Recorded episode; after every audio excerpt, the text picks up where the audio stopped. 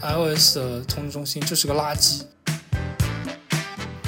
这这个功能你就会看到，它其实 Apple 在做这些迭代的时候，不是说哎，你这玩意儿，嗯，就是抄一下安卓，抄一下之前的 Windows Phone，不是，它有自己的对呈现路径。Hello，大家好，这里是 UXBooks，我是 Mimi，我是 Max。好久不见，今天要跟大家聊到的呃播客主题是，还记得上次让你兴奋的 WWDC 吗？哎，其实 WWDC 今年的已经过去了一个月了，我们来炒个冷饭。啊，OK，我觉得炒冷饭是符合预期的行为，毕竟连 Apple 官方也都在呃就是炒冷饭嘛。那首先跟大家科普一下 WWDC 是什么。呃，WWDC 呢被誉为科技春晚。哎，这个春晚我印象中应该是九月份的 iPhone 的发布会。我觉得 WWDC 最多算一个元宵节晚会啊。好的，那就请 Max 为大家介绍一下我们的这个科技元宵晚会。OK，其实呃，可能大部分设计师同学应该是知道 WWDC，WWDC 就是。呃，苹果一年一度的呃全球开发者大会就是 Worldwide Developers Conference，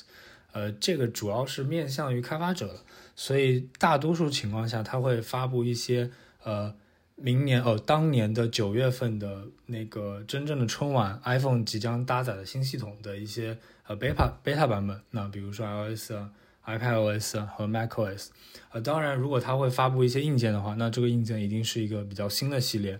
然后它没有很多的生态，所以它希望在 WWDC 提前去发布，啊，比如说，那比较老的 iPhone，呃，零八年呃的 iPhone 三 G，呃，包括一零年我们非常熟悉的 iPhone 四，呃，那也是呃在 WWDC 上发布的，然后包括今年它发布了一个 Vision Pro，就是啊我们啊它称之为下一代的这个计算平台，啊，所以 WWDC 是一个我觉得对我而言是。呃，主要是用来看这个新的系统和新的，偶尔看一下新的硬件的。而对于可能对于独立开发者或对于那些在公司做呃 Swift 工程师或者 iOS 工程师的人，他可能会看看一些更加呃 tech 上的一些内容。嗯，对。哎，呃，咪咪老师，你会每年看 WWDC 吗？呃，对我而言，我基本上每年都会看。我从高二开始，好像每年都会呃。在这个春节，呃呃，不不，六七月份去看这个 WWDC，啊，你呢？嗯，我可能会比你稍晚一些，我是从大学的时候才开始看的，但是老实讲，我已经大概我最后一次就是熬夜会从头跟到尾是在。嗯，二零二一年了，我印象当中应该是呃二二年，包括今年二三年的，就是我都没有在就是呃熬夜，然后就是等着去看这个嗯最新的这种全场发布了。你当时是通过什么途径去知道 WWDC，或者说你是什么原因你想去熬夜看的？因为呃通常情况下是他们那儿的 Good Morning 的时间，但我们这儿应该就是一点两点了。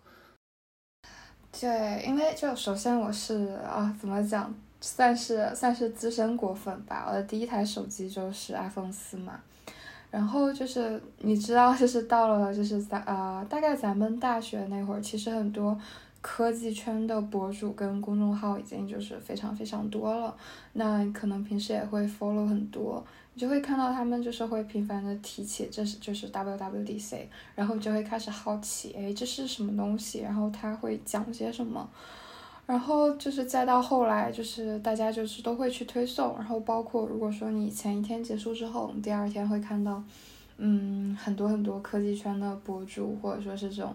呃，数码项的，然后就是博主，他们就会更新很多关于这些信息，可能你就会觉得很感兴趣，然后也很想要自己去从头到尾的去看一下。那当然，就是以前的话，确实是会熬夜的看一下，出自于好奇心，然后也出自于嗯，很想要就是，就是除除了好奇心之外，就是很想要知道这些事情。而且是，尤其当你就是觉得自己会成为一个呃 UX 设计师之后，然后你可能会有一种心理暗示，觉得这个是自己的一个呃必修课，应该看一看。当然现在就都到点睡觉了，好吧？就虽然我知道你还是会熬夜去看，但我第二天还要上班，所以 sorry。主主要是可能咪咪老师是一个比较重要的人物在部门，对，第二天不能累着。哎，我的那个看的路径其实跟你很像，我也是有了自己的 iPhone 的设备之后，呃，但我可能出发点不是那些 KOL，因为高中的时候会有一些 KOL，我印象中应该有王自如这一类的比较原古早的，但我不确定是不是高中的时候啊。当时我可能看的更多是一些 Web 一时代，什么腾讯新闻啊那种门门户网站，然后那时候你去刷一些门户网站或者。呃，贴吧这类的社区的时候，你会我突然看到，哎，他们怎么用上了我没用过的系统？或者突然一看到，哎，他们怎么有什么越狱破解啊？后来我自己再去了解才知道，每年会开这个 WDC 啊，所以从那个时候看，呃，开始我就去呃关注这个东西，因为想第一时间去用到最新的东西嘛，啊，最新的系统。然后之后可能到了呃。嗯，现在呃，或者说大学毕业，然后到现在工作，呃，更多其实跟呃咪咪老师有点像，就我觉得我是一个 UX designer，然后 WWDC 通常是专门 focus 在一个系统上的，啊，系统上苹果每年都会有很多更新，当然这两年略显划水了，呃，然后我可以快速的去了解，哎，他们是怎么想的，因为做一个系统级别的呃改动，其实会有很多思考，虽然他没有讲，但我可以呃去逆向的去思考他们 Apple 作为一个。嗯，我们设计圈或者说在产品上，大家都觉得是以人为本的一个公司，他们在做什么？对，其实还有一个还有个小点是，因为 WWDC 是全程英文的，我在大学的时候，呃，很喜欢看类似的东西，比如说 Google 的 I/O，呃，Apple WWDC 和九月份的这个发布会，还有可能三四月份也会有，然后像呃 Microsoft 的 Build，有的时候你去看，因为我我们本身对这个内容比较感兴趣，所以有些专有名词知道，所以你听它可以锻炼你的听力。啊，然后同样，它我觉得它入门的门槛相对比较低一些，啊，如果我去直接去看一个什么美剧或者，呃，什么电影，然后没没有那些字幕，可能很难跟住。但我感觉看 WWDC 或者九月份的 iPhone 发布会，哎，那个还能跟跟住一点点，对，这是一个很很小的点吧。Max 真的是 Max Max 真的是太卷了。如果我们的 如果我们的听众朋友有。呃，预备役的留学的同学，或者说已经在留学的同学，苦恼自己的呃听力没有说非常的好，那拿 WWDC 去锻炼自己的听力，提升自己的英语水平，我觉得也是一个不差的技巧吧。其实，其实同样，我我我插一下，其实不光能提高你的这个听力，其实还能提高你对于这个 Keynote PPT 的这个审美。对吧？之前之前英语老师其实出过一个那个什么小红书的帖子，说的是说啥来着？那那个词怎么读来着？就是什么 bano 还是什么？啊，我记得就是日式便当的那个。哎，对，那那那个，对，那那那个视觉的展示展现表达方式，现在很多国产的和国内的发布会啊，硬件发布会都会用类似的，但是我印象中应该是 Apple 第一个用的。嗯，对，或者我们可以换而言之，是 Apple 将它发扬光大，然后，呃，我们从就是 Apple 使用它的这个过程，看到了，哎，这种结构对于就是你很想结构性的讲讲一个事情的话，是就是非常的啊清晰，然后有帮助受众去理解。我那我们把这个话题拉回来吧，拉到这个 WWDC 上，呃，刚刚咪老师有说到，他最后一次看应该是在二一年。哎，我很好奇，这个二一年是不是呃发布的东西特别的 boring，然后让你以至于让你之后都不想看了，呃，或者你可以简单说一下这一年发生了什么吗？还或者或者你可以直接说一个在你整个观看的一个周期当中，你觉得最印象最深刻那一年的 WDC 也都可以。这个我觉得就呃说回二零二一年，确实是。当时，当时印象很深刻啊，因为当时我记得是在呃隔离酒店，然后那个就是熬夜看的，因为你在隔离酒店没有什么别的事情，刚好我们同学们很多人就是都对这个很感兴趣嘛，那大家就一起在隔离酒店就是线上一起看，然后一起交流嘛。啊，然后我真的是整体的，我就是现在虽然它是两年前，就是已经过去蛮久了，但是我居然就是关于 iOS 十五，就是当时更新了什么让我觉得眼前一亮的东西，就是我我的脑子里面没有什么画面感，就是在第一时间。然后后来又就是琢磨了一下，我觉得就是我们那个呃实况照片，就是那个文字，就是它可以转换识别文字，这个应该是 iOS 十五里面的一个比较有比较有亮点的功能。但是我个人来讲，其实我觉得它就是一个很典型的一个就是官方逼死同人的一个典型。那 OCR 的产品并不是一个新鲜的产品，对不对？就包括我们啊，每个人就是日常生活当中可能都会遇到各种各样的 OCR 的产品，就包括现在很多，嗯，不管是啊手机端的还是 Web 端的，然后都有很多很精彩的，就是从识别翻译啊、识别扫描啊这些的，就是都是做的非常非常的成熟了。所以就是 Apple 推出这个功能，就是对我而言，就只是呃将一个就是已经很成熟的一个就是啊使用呃的一个路径，然后搬运到了 iOS 十五之上。然后除此之外，其实其他的真的没有什么非常非常深刻的印象。OK，好像我印象中，呃，十五、十六、十七这几代，大家的第一感觉都是在做一些。完善性的系统的呃迭代更新，好像没有什么特别让人眼前一亮的，呃，确实，哎，但是呃，刚刚呃咪咪老师有说到那个功能点，我觉得其实它和一些第三方呢，呃，还是有点不同。首先，我我比较认可是，呃，苹苹果或者像微软这种大公司，他们本身就有自己的 ecosystem 的系统，呃，生态，然后当他们去做某些呃功能迭代的时候，其实是很谨慎的，他们可能会。呃，影响这个整个生态里面的某些个体的独立开发者或者一些小公司啊，比如嗯，举的这个例子就是他做了官方的这个 OCR，所以可能一些第三方的就呃，大家购买欲欲望或者使用欲望就会呃降降低一些了嘛。但我觉得这个功能其实和第三方的会有一些些不一样，就是当苹果去做的时候，呃，它的思路更多是。呃，融合进呃用户，融合进这个真实用户的一些生活场景当中，所以你看它的功能的这个 scope 范围其实不太一样。它不光可以去让你拍照啊，它它它在你在拍照的时候，它就能实时去检测嘛。它不光能去检测拍照的呃那个照片，它能去检测一些呃视频当中的那一帧的呃图像，对吧？啊，包括它检测出这个图像之后，它很好的跟系统去打通啊，比如说你。呃，拍的这张照片，或者你现在看的一个视频里面的呃某一帧的这个 image 里面有这个电话号码，你可能你长按这个电话号码，你就直接能打。呃，如果它是一个呃呃 email 的地址，那你可能可以直接发 email 啊。如果它是一个呃时间，它可能会快速的创建一个 reminder，或者把它添加到 calendar 里面。所以这是一个还挺挺闭环的，然后非常一致的一种系统体验。呃，我其实。呃，苹果在发布会去发布一些很小的功能点的时候，我们经常能呃感觉到这种人文关怀的地方。对，呃，刚才 Max 说的那一点就是啊，官方出品，然后肯定是会在呃，就是应用的，就是这种广泛程度上啊，还是怎样，肯定都是更好的。因为这个我们是可以确认嘛。那系统级的更新的考量一定是比就是简单的嗯 App 的这种产品级的考量会更加的。嗯，完善，然后更加的怎么说，用户场景更加的多吧。这个是这个是我是比较赞同的。那还有刚才你讲到的说，从 iOS 十五、十六、十七，感觉都是一些修修补补的功能。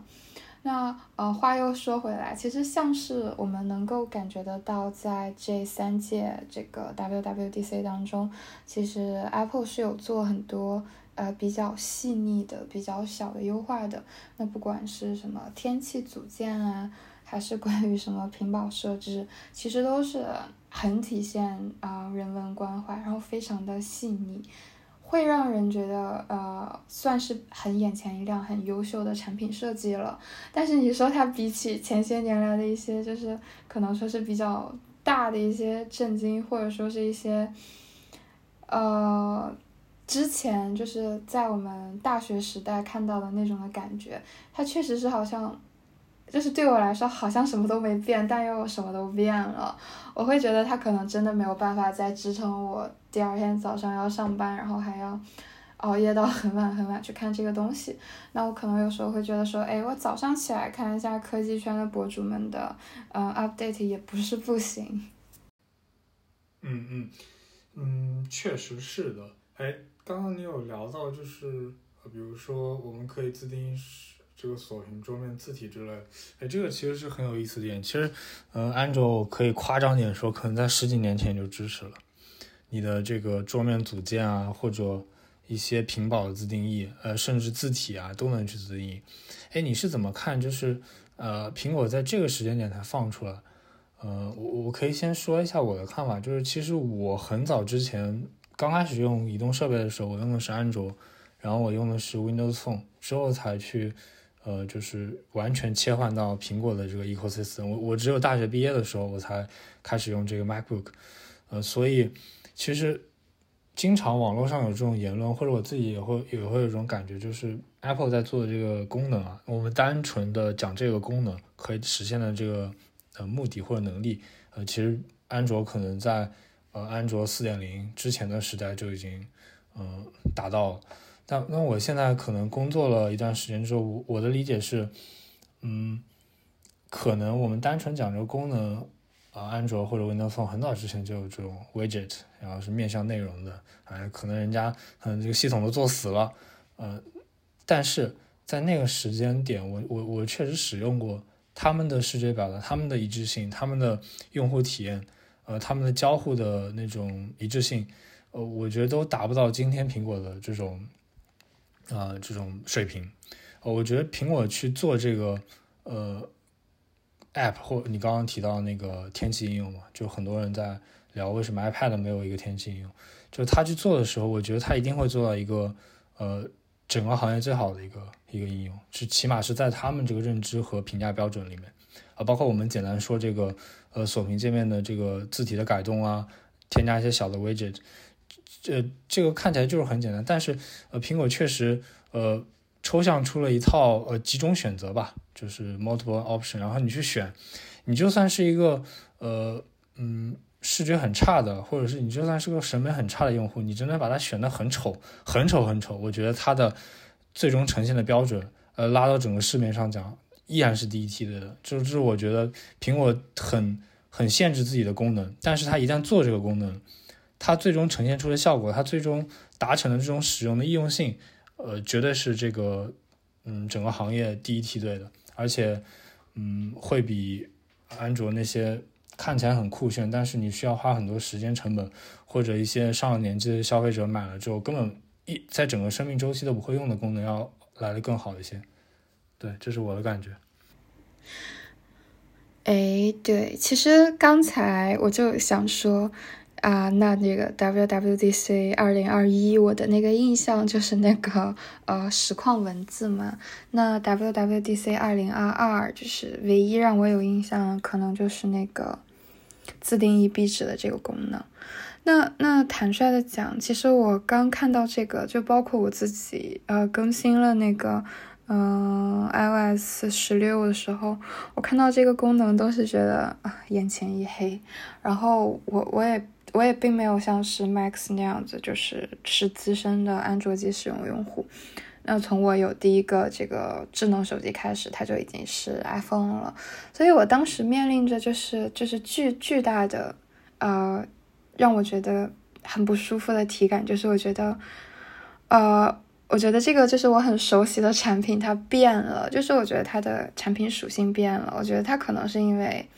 我不知道，因为市场数就是市场的考量，还是他们的这个什么用户研究之类的，可能根据他们的结果，就是不管就是我就是愿意相信还是不愿意相信，我觉得他们的产品设计都在呃都开始讨好一批人。就比如说，我觉得他们可能是在做一些让 Gen Z 觉得有意思的事情，或者说觉得哎年轻人现在是这个什么。呃，他们很看重的一批这个用户群体，所以他们希望可以做。我们难道不再年轻了吗？好伤感啊，这句话。啊，是，但是呃，我不知道，可能因为我有时候确实是有一点 old school，然后包括就是使用下来，呃，从就是呃初三那年就开始就开始用，然后一直到现在，真的是过去蛮久了，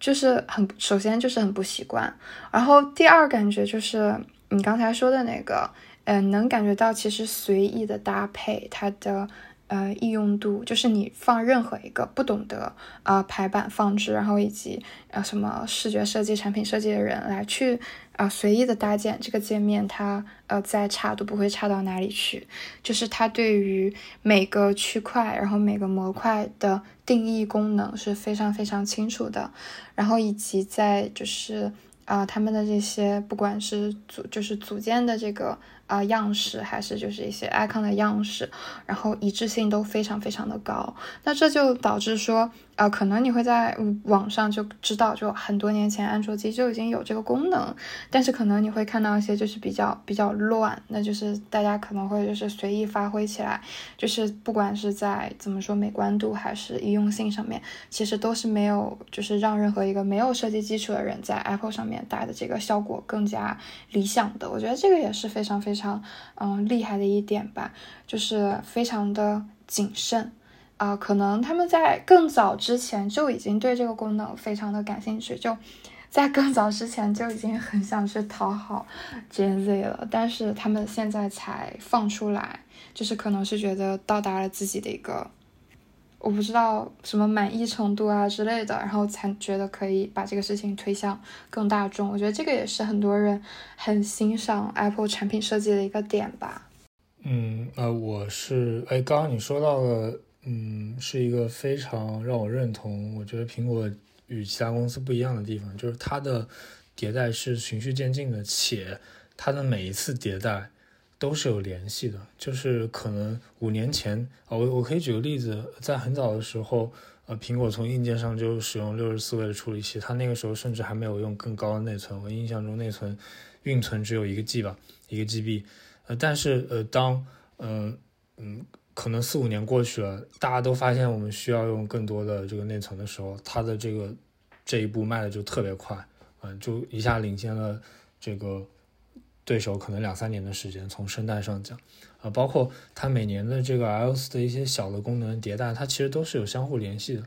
我我其实一直在长期关注一些国内的呃厂商或者一些国国际上的安卓的一些呃产品的。呃，系统每年的一些更新嘛，但其实它每年的更新像是一种，就是它会给我一种感觉，就是它之前的版本是一种更低效的使用的，更呃低效的交互形式，而苹果每年的更新都是在原有基础上去做迭代，而且你可以很明显的感知到，它今年要发布的东西，其实它在前几年就已经想好了，它就已经想了非常多的方案，它只有想的非常非常多，它才能拿出一个看似非常简单、很优雅。然后衔接上又如此自然的一个一个过渡，啊，我我我觉得这是苹果做产品让我觉得最牛逼的地方，就起码今天的我很难，呃，做出这样的嗯思考，哎，让我想到了乔布斯其实之前有有有说过一段话，我不确定是乔布斯说的还是鲁迅说的，呃，但是这段话其实我很认同，就是我们特别是我我我现在在做一些 B 端产品，你去。完完成一个功能，你可以用很复杂的空间，你可以用很复杂的呃设定逻辑去一一对应，然后你最终可以把这个功能或者把这个迭代或者把这个版本给做做上去，然后这是完全没有问题。从功能上讲，但它一点都不优雅。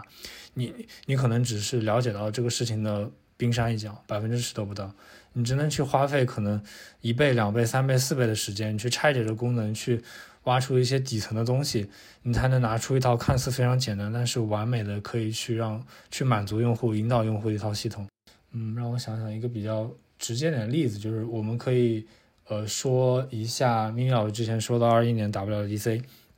啊，不光有那个让咪咪老师印象深深刻的那个 OCR 的功能，呃，其实对我来讲，我觉得我印象最深刻的是它有一个叫专注模式 Focus。呃，其实这个呃，前一年就有了，就是你可以，我不确定明宇老师有没有用过，我我猜可能没用过，就是你可以自定义不同的模式。之前很早之前，苹果有一个官方的叫勿扰模式啊，但是呃那个版本的 iOS 十五之后，你可以自定义，比如说你可以自定义一个上班的对吧？打工模式，对吧？舔狗模式或者呃健身模式，呃，当你呃开启这个模式之后，你可以对应这个模式去选择呃这个你的桌面啊，因为那个时候它已经开放了自由桌面了，就是桌面呃不一定是所有那个 A P P icon 图标的一个汇集地啊，你可以有些不在里面，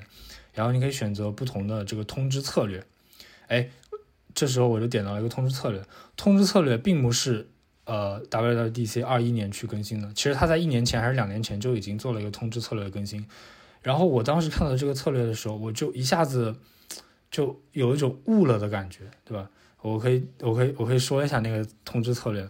它苹果的取名是 Schedule Summary，就是一个定时的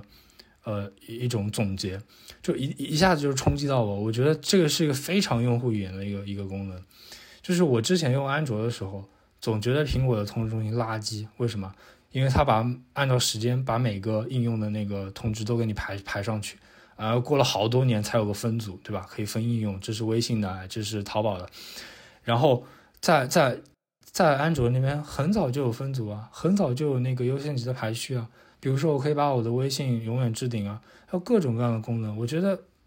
iOS 的通知中心就是个垃圾。哦，长期以来，直到我看到这个呃 schedule summary，我一下子感觉到，就是苹果在做这个东西的时候，从来没有真的像大家说的那样去抄一些安卓几十年前呃五六年前就有的东西，它不是的，它是真的站在了用户的，就是使用习惯上。你看它做多多多做哪些功能？它首先做了个 summary，第二，你可以去选择这个 summary 每天给你呃提供的这个总结的时间。然后我的设定就是每天早上的十点和晚上的十点，然后我把一些我不需要我实时关注，比如说我的 Instagram，呃，比如说我的呃不重要的某个呃 email，可能是 Outlook 或者 Gmail，我就放到这个里面，或者我不想关注的 QQ，我就放到这里面。然后我我我我自己分析一下自己的心理，就是我我需要知道啊这里面这个应用给我的所有信息，但是我不想实时的知道，我觉得它实时知道对我来说是种打扰。呃，苹果这个功能就是完美的解决这个困惑。我我可以说，安卓这么多年来做那么多优先级的区分，完完全没有解决这样的一个问题。因为安卓有一个很早就有功能叫做不重要的通知，你可以把它收起来，但是它会让我有一种不安全感，就我不敢把一个应用放到这种不重要的这个通知的分类里面，对吧？就它没有一个给我明确的反馈 summary 的时间啊。这这一这个功能，你就会看到，它其实 Apple 在做这些迭代的时候，不是说，哎，你这玩意儿，嗯，就是抄一下安卓，抄一下之前的 Windows Phone，不是的，它有自己的对于场景的理解。其实我想说，你在呃，就是 刚出这个功能的时候，你应该当时就是立刻试用了，然后你有强烈跟我安利这个，然后我当时说。嗯嗯嗯嗯，好啊，那我去试试好了。然后，但是我好像也没有去试。今天听你讲这个通知策略，我觉得真的非常的非常的细腻，非常有意思。我觉得我应该在我们录制结束之后，真的会去试一下。也也非常推荐我们的这个听众同学跟我们一起尝试一下吧。然后我们可以将你的这个分享和感悟放在我们的这个评论区。哎，其实我再说个 one more thing，就是。呃，专注和通知是一个拆分的迭代的功能。其实，呃，专注还会包括了它的桌面自由排布，这又是一个呃拆分迭代功能。但是它们中间的过渡和联系是非常自然的。嗯，好，其实我们刚才聊了很多，就是关于我们两个往年的一些体会跟心得。就那我们现在就把时间轴拉回到二零二三年。那 WWDC 也结束了一个月了，你是怎么看待这一届 WWDC 呢？站在一个资深 WWDC 观众的角度上，呃，我我我需要跟大家坦白一件事情，就是如果没有 Vision Pro，我应该会看得睡着过去。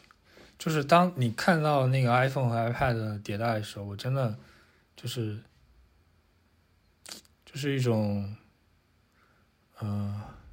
如鲠在喉的感觉，就是这个功能，哎，也就是感觉他们凑凑工时做的功能，就完全没有什么特别惊喜。然后其实我在呃，奄奄一息准备睡觉的时候，我才看到了 Vision Pro。然后 Vision Pro 的时候，因为我本人对硬件又特别感兴趣嘛，然后还是重新把我拉回一个清醒的状态。然后那天跟朋友聊到大概四点多钟，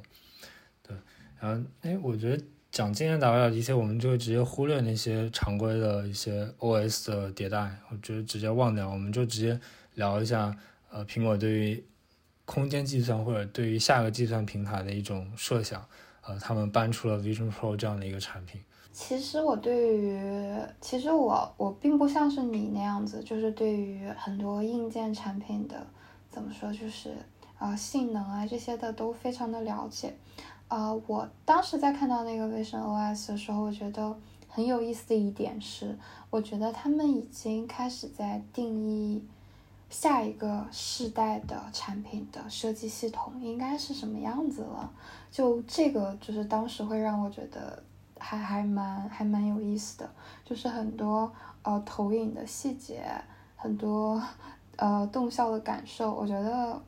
他虽然说哦，如果我们就是细细的去琢磨，然后每一个都用那种批判性的视角去看，肯定还是会有很多的问题。但是确实能感觉到，就是他们开始在做一种新的定义，就是这个对于我来说也还是蛮有吸引力的，蛮有意思的。我可能会在下一届 WWDC 的时候看一下他们的这个这个部分的这个更新，就是有没有做到更多。嗯，我觉得，嗯，你说的非常对，就是苹果在 WWDC 做一些硬件的发布的时候，它其实系统定义都非常好。呃，其实我用这种 VR 或 MR 或者这种 XR whatever 你怎么叫它，呃的东西还是挺多。我自己家里还有 Oculus，然后我之前也。在一五一六年所谓的 VR 元年也用过这个 HTC 的硬件，嗯，我我在我有限认知里面，我觉得苹果是唯一一个真正去定义一个新的，我我不能把它称之为下一代的计算平台，我我暂时不是特别认可，但它确实定义了这一套的呃这种嗯呃设计系统吧，我们就把它称之为设计系统。我们可以看一看一两年前或者三四年前发布的 Oculus。他们其实就是把 Web 端的一些一些规范，把一个浏览器啪显示在你的面前，他并没有去做很多，嗯，这种呃人机交互或者设计系统层面的研究，他肯定做了一些啊，但是没有苹果做的这么细节。哦，这也能体现出苹果这家公司去呃推出一个产品的时候，就算它是一个明年才发布的产品，它依它的完成度依然是很高的，嗯。呃，米老师刚刚有提到，就是你觉得它是一个下一代的计算平台，呃，这个你是怎么理解？或者说，我们就假设它真的是下一代计算平台，对于我们这样的一个产品设计师 U 叉来说，会有什么挑战呢？我们是不是需要去提前学习哪些知识？哦，我觉得首先就是我们就是完全的说，就是这个，就像你刚才说的，就下一代的这个已经开始浮现，可能也稍微有些为时过早。我觉得现在所有的大公司都是在一个探索阶段。那 Apple 他们确实给出了一个呃空间设计原则，就是这部分就是都是就是完整的给了出来。然后我觉得就是最厉害的一点就是他们其实，在就是啊这个。空间计算的这个呃里面的一些嗯设计上的应用吧，就是用户可以感知到很多你在 iPad 上面就已经熟悉了的东西，就包括 iPad 的那个指针什么的，其实也是都应用在了 Vision OS 上面，呃，会会让我有一种怎么讲万变不离其宗的感觉，就是嗯，不管这个就是啊。就是设计的载体如何变化，就它的本质上一定就依然 是我们老生常谈谈废了的，以以用户为中心，以人为本这样子。我觉得太前卫、太激进的设计策略，就是它不一定是通用的。就可能在作为一个嗯产品设计师的时候，我觉得还是要。虽然就这一点稍微有一点点太太太理论，或者说太怎么样了，我觉得可能大家还是需要去学习一些基础的，呃，交互项、人机交互项的体验项的基础知识。然后你在实际应用的时候，如果你真的有一些很酷、很天马行空的 idea，你一定要想清楚自己的这个目标是什么，你要做什么，你要带着你的。呃，怎么讲？你要带着你的这个目标感和你的专业能力，然后去去去做新的设计，而不是说很单纯的觉得，哎，这是一个很新的载体，那我不管，我就要用很酷、很前卫，然后别人不能理解、没有见过的这个解决思路去做，它一定是更好的吗？我觉得可能很大程度上是不一定的吧。就包括我们也可以看到，微信 OS 上面应用了很多用户呃非常习惯的这个 iPad OS 上面的一些。些解决方案都是非常 非常优雅、非常细腻的，我个人体感。啊，那最后其实有一个小的彩蛋可以跟大家聊一下，就是在每年的 WWDC 开发者大会过后呢，其实还是会有一个这个苹果设计奖的一个颁布，也就是 Apple Design Awards。那这个奖项是 Apple 官方根据应用跟游戏设计当中。就呃创新性啊独创性以及技术这个实现技术成就三个方面评选出来的系列优秀的 App，那在过去的二十年间已经有非常多的开发者获得到了就是该奖项，就是其实包括一些我们非常耳熟能详的。嗯，App 就是像《原神》，其实也是这个 Apple Design Awards 的这这个奖项获得者之一。如果大家感兴趣的话，我觉得可以去关注一下。嗯，是会有就是还蛮多挺有脑洞，然后就是使用起来很快乐、很有趣的嗯产品，就站在设计师的视角上面，值得去下载尝试一下的。以上就是我们的本期主题，还记得上次让你兴奋的 WWDC 吗？的全部内容了。嗯，这里是 Mini，这里是 Max，感谢你的收听，然后同时期待关注我们的小红书同名账户。嗯。